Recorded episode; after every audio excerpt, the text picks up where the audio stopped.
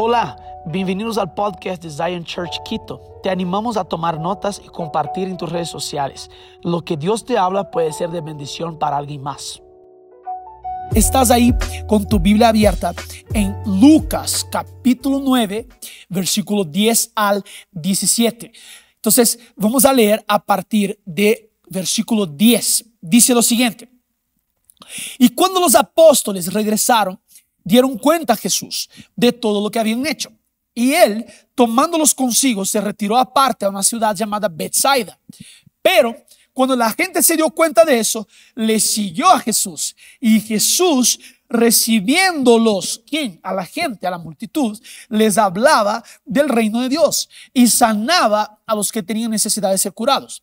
El día comenzaba a declinar y acercándose los doce, le dijeron, despide a la multitud para que vayan a las aldeas y campos de los alrededores y hallen alojamiento y consigan alimentos, porque aquí estamos en un lugar desierto. Pero él les dijo, dadles vosotros de comer. Y ellos dijeron, no tenemos más que cinco panes y dos peces a no ser que vayamos y compremos alimento para toda esta gente, porque había como cinco mil hombres. Y Jesús dijo a sus discípulos, haced que se recuesten en grupos como de 50 cada uno. Así lo hicieron, haciendo recostar a todos. Y tomando los cinco panes y los dos peces, levantando los ojos al cielo, los bendijo y los partió y los iba dando a los discípulos para que los sirvieron, a la, le sirvieran a la gente. Todos comieron y se saciaron y se recogieron de los que sobró, de lo, que les sobró, de los pedazos, doce cestas llenas. Ok, entonces, si tú vas al inicio del capítulo 9 de Lucas, vas a ver que Jesús les da una asignación a los discípulos, que es que ellos vayan a las aldeas y prediquen del reino de Dios. La Biblia dice que Jesús les da autoridad para sanar, para expulsar demonios y para anunciar el reino de Dios. Y lo que está pasando aquí nada más es que los discípulos regresan de viaje y si tú vas a los evangelios sinópticos, que me refiero a Lucas, Marcos y Mateo, tú vas a esos dos evangelios, tú vas a ver que ellos trazan o muestran lo que es que pasó con los discípulos y ellos regresan y comienzan a decir, wow, Jesús, los demonios se nos sujetaron. Jesús, las personas fueron sanadas. Jesús, el reino fue predicado. Wow. Es decir, ellos vuelven y vuelven contando todo lo que sucedió. Y aquí es en donde entramos en el texto. ¿Por qué? Porque los discípulos vuelven de este viaje que tenían la autoridad dada por Jesús y ahora los discípulos se acercan a Jesús para contar todo lo que pasó. Pero cuando Jesús les lleva a un lado, la multitud se da cuenta que Jesús está ahí en ese lado. Y la multitud les acompaña, le acompaña a Jesús. Y lo que sucede aquí ahora es que Jesús comienza a predicarles del reino de los cielos. Mira, aquí me imagino que Jesús haya dicho a los discípulos, esperen, esperen, esperen. No me encuentren ahorita porque ahora vamos a predicar el reino. Entienda, el principal mensaje de Jesús es el reino de los cielos. Este es el principal mensaje. Y nosotros tenemos que entender eso, porque si no, vamos a pensar que el principal mensaje de Jesús es el amor, es el arrepentimiento, es la salvación, es la gracia. No, el principal mensaje de Jesús es la realidad del reino de los cielos siendo establecida aquí en la tierra. Y la Biblia dice que Jesús no solo predicaba el reino o enseñaba el reino, sino que Jesús sanaba a los que tenían necesidad de ser sanados, curados si tenían cualquier enfermedad. De ahí llega el versículo 12, que aquí es donde yo quiero traer el título de lo que quiero conversar con ustedes hoy. En el versículo 12, la Biblia dice que el día comenzaba a declinar y acercándose los, los 12, le dijeron, si tú estás ahí anotando, anota esta parte, le dijeron. Y aquí el título que yo quiero dar para ti el día de hoy es no le digas qué hacer. No le digas qué hacer. Ahora, la atención en eso. Yo me acuerdo que cuando yo era niño, yo jugaba fútbol, o por lo menos intentaba jugar fútbol. Y el equipo que yo jugaba, yo era el titular, y yo me acuerdo que en el entretiempo de los, dos tiempos del partido, mi papá y los papás de los otros niños se le acercaban al entrenador y decían, pero haz de eso, pon mi hijo acá, que hagan eso, que hagan esa forma, que hagan otro. Y de ahí, una vez, el entrenador se nos llegó y dijo, es mejor que ustedes avisen a sus padres que si, ellos vienen a decir algo, yo les saco del partido. Todos los niños ahí fueron a llegar a la casa y decir, papá, papá, no necesita decir nada, por favor. ¿Por qué? Porque el entrenador sabe qué hacer. Pero nosotros muchas veces nos ponemos en una posición de decirle a Jesús qué hacer. Si tú eres un fan del fútbol como yo soy, tal vez tú estás viendo el fútbol desde la tele. Y tú dices, pero ese entrenador debería hacer eso, o esa persona debería hacer eso, o debería hacerse eso. La cosa aquí es que muchas las veces es mucho más fácil que tú desde afuera puedas dar un comentario, pero la mano en la masa es lo difícil. Jesús estaba predicando el reino. Y ahora los discípulos, tal vez por una forma de protección de Jesús, tal vez por una forma de pensar Jesús está cansado, o tal vez que la multitud eh, estaba ahí ya cansado, molestando, tal vez puede ser esa, esa, este pensamiento, se acerca a Jesús y dice, Jesús, ¿sabes qué deberías hacer?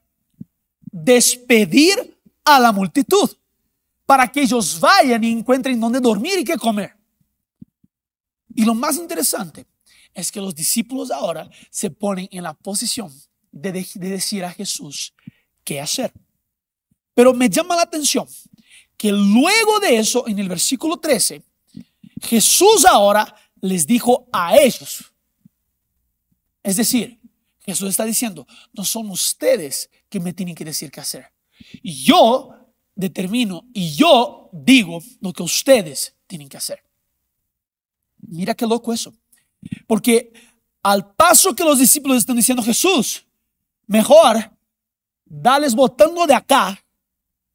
Lo que está sucediendo es que Jesús dice, no, no, no, eh, eh, pon atención. Mejor, en lugar de que ustedes me digan qué hacer, ustedes deberían hacer algo. Darles de comer ustedes. Y los discípulos de aquí entran diciendo, Señor, pero nosotros no tenemos más que cinco panes dos pescados dos peces. Aquí me llama la atención que Jesús vio el potencial de que los apóstoles tenían algo para dar a la multitud. Pero los apóstoles reducen ese potencial, reducen esta, lo que Jesús vio a decir, Jesús, no tenemos más que cinco panes y dos peces. Y aquí es en donde yo tengo que entender que a veces Jesús, cuando nosotros le pedimos que haga algo, le decimos que así, le va a decir, no, la responsabilidad es tuya. y los discípulos dicen, a no ser que vayamos y compremos alimento para toda esta gente. Y aquí Jesús sigue todo el texto hasta llegar al final, cuando dice que los apóstoles, ahora los discípulos, recogen doce canastas llenas de pan y de pescados y de peces. Ahora, aquí yo quiero traerte tres puntos, tres puntos rápidos de por qué nosotros no le debemos decir a Jesús qué hacer, sino que Él nos dice qué hacer. Pon atención en eso. Aquí muchas veces nosotros pensamos que nuestros logros impresionan a Jesús. Porque me imagino que los discípulos llegaron del viaje diciendo, Jesús, hicimos eso, hicimos eso, hicimos eso otro. Te quiero decir algo. Tus logros no impresionan a Jesús. Porque no hay mayor logro sino el logro de la cruz. Jesús pagó un alto precio. Por eso no hay nada que nosotros hagamos que va a impresionar a Jesús. ¿Qué te parece eso? Pero ahora, nosotros muchas veces nos acercamos Jesús, dice eso y eso, y eso. Pero Jesús está diciendo algo. Ustedes tienen que hacer lo que yo les digo que hagan. Cuando yo escucho lo que Jesús me está diciendo que yo hago, tres productos aparecen de eso. Uno, yo entiendo que hay valor en lo que tengo en mis manos. Es decir, hay valor en lo que tenemos en nuestras manos. Entienda eso. Jesús aquí, en lugar de que Él obedezca a, lo que los discípulos están diciendo, Jesús les dice, dales ustedes de comer. Ustedes tienen algo para dar. Aquí, mientras los discípulos veían cinco panes y dos peces, Jesús veía una multitud alimentada. Y aquí es cuando nosotros tenemos que aprender a valorar lo que está en nuestras manos. A veces lo que está en nuestras manos puede parecer poco. A veces lo que tú tienes puede parecer poco. Pero Jesús lo ve como un potencial de multiplicación. Lo que está en tus manos hoy, mira lo que está en tus manos hoy. Tal vez tu trabajo, tu carrera, tu familia, tu salud, lo que está en tus manos a veces parece poco. Pero Jesús hoy nos está invitando a que miremos lo que tenemos en nuestras manos para entender que hay valor en lo que tenemos. Entiende algo. Yo aquí no estoy diciendo desde un lugar en donde tú y yo estamos, wow, somos los supra o somos los mejores de todo. No es eso. Pero ahora el Espíritu Santo está en nosotros y es por la actividad del Espíritu Santo en nosotros que podemos entender, wow, hay algún valor aquí. Hay algo aquí. Y que muchas veces nosotros rechazamos. Yo te quiero decir algo, no rechaces, no disminuyas lo que Jesús quiere potencializar.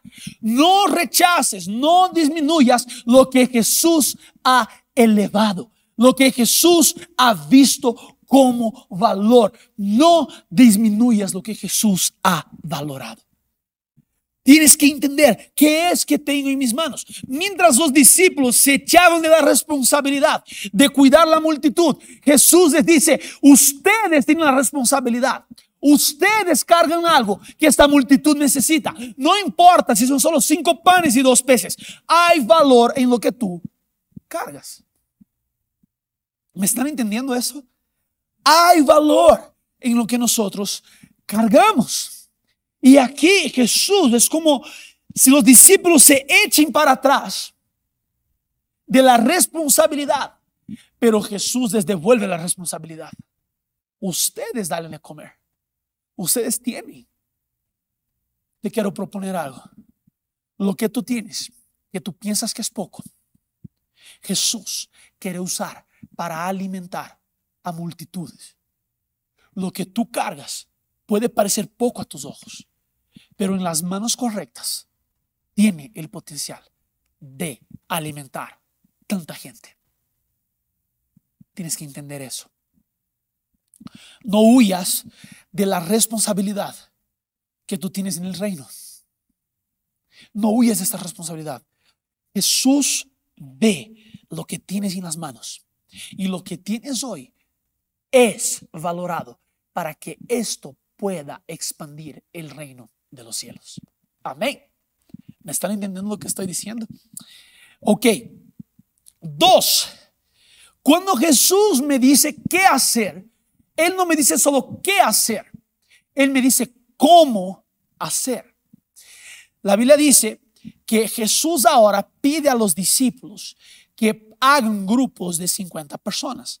Y el punto número dos es que Jesús nos direcciona paso a paso. La Biblia dice que Jesús entonces pide a los discípulos o le dice, le da un orden a los discípulos a que puedan organizar las personas en grupos de 50. Ahora, piensa conmigo, habían ahí 5 mil hombres. La Biblia, perdón, la Biblia no habla de cinco mil personas. La Biblia habla de cinco mil hombres. Cinco mil hombres es decir que no estaban contando mujeres y niños. Algunos van a decir que ahí había por lo menos 10 a 15 mil personas. Otros dicen que había 20 mil personas. Entonces, piensa ahora que los discípulos tienen, 12 discípulos tienen para organizar personas o grupos de 50. Estamos hablando de por lo menos 100 grupos de 50 personas, 5 mil hombres. O si yo voy a trabajar con el número de los estudiosos, va a decir por lo menos de 300 a 400 grupos de 50 personas. Ahora, imagínate esta escena. Los discípulos acaban de llegar de viaje. Acaban de llegar de viaje. Y ahora los discípulos están escuchando a Jesús a predicar y a darle los valores del reino y a predicar el reino. Y ahora Jesús dice, oye, a trabajar, a organizar. Los discípulos podían, Jesús, chuta, acabamos de llegar de viaje y nos vas a poner a servir más. Nos vas a poner a trabajar más. Por eso les quiero decir una cosa. Por eso yo honro a todos los voluntarios que sirven en nuestra iglesia. Porque entre semana están trabajando y el fin de semana están dando su mejor para que personas tengan un encuentro con la presencia de Dios. Y aquí es lo que Jesús estaba enseñando. Jesús estaba mostrando a los discípulos que no es solo el qué. Jesús dice, ustedes van a hacer eso, dar de comer. Pero para eso tienen que entender que hay valor lo que está en tus manos. Dos, tienen que entender que hay un cómo. Y el cómo, el paso a paso, es la forma, la manera de Jesús. Entonces, los discípulos de aquí más bien estaban preparando el ambiente para una demostración de la gracia de Dios. Te voy a proponer algo que hay momentos en donde hay milagros que son instantáneos, pero hay milagros o señales que algo, el ambiente, tiene que estar debidamente preparado. ¿Me están entendiendo eso? Porque aquí Jesús manda preparar el ambiente. Jesús manda arreglar de 50 a 50. Jesús manda decir a los discípulos de aquí, a ver, ponte ahí, grupos de 50 rápido. Yo me imagino el apuro de los apóstoles para poner a los a los a los a, la multitud en grupos de 50 gritando, "Oye, ahí, tú, pon de 50 por favor, tú otro por favor, ahí, ayúdame." Y yo me imagino eso. ¿Qué, ¿Qué les parece? Yo me imagino lo tanto que demoraron para hacer. Pero Jesús estaba preparando el ambiente. Y muchas veces nosotros sabemos lo que Jesús nos ha dado a hacer pero queremos hacer a nuestra manera. Te quiero proponer que si Jesús te dice qué hacer, Jesús también te va a dar el cómo hacer. Si tú estás dispuesto a escuchar lo que Jesús quiere que quieres que tú hagas, que tú hagas, tú vas a hacer a la forma de Jesús. ¿Me están entendiendo eso? Aquí había un ambiente preparado para que todos pudiesen ver el milagro que iba a suceder. Si yo estoy dispuesto a seguir a Cristo, no es a mi manera, es a su manera. El cómo es de Él. Él me dice el qué y Él también me dice el cómo. Ahora tengo el punto 3 y ya voy aquí encaminando para el final de lo que estoy conversando con ustedes hoy.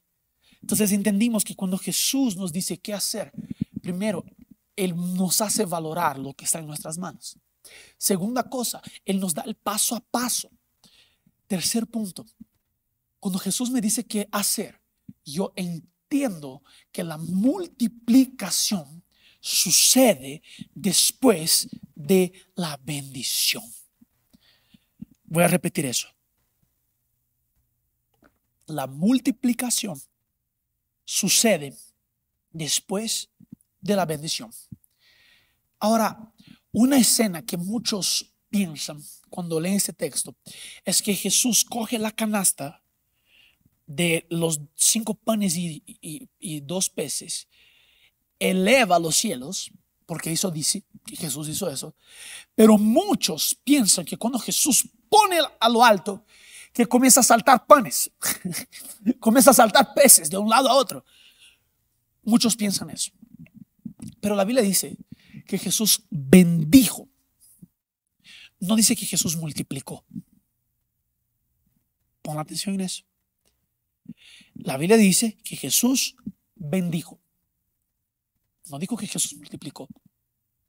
Pero ahora, la Biblia dice que los apóstoles, cuando Jesús da los panes y los peces en las manos de los apóstoles, comienza la multiplicación.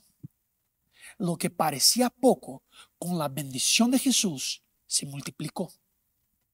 Y aquí yo me imagino, los discípulos de Jesús, con las canastas o con el pedazo del pan, la Biblia dice que Jesús partió el pan y comenzó a dar a sus apóstoles. Yo me imagino que, que, los apóstoles llegaban al círculo de 50 con pan, o con pan partido, así por decir, y comenzaban a partir.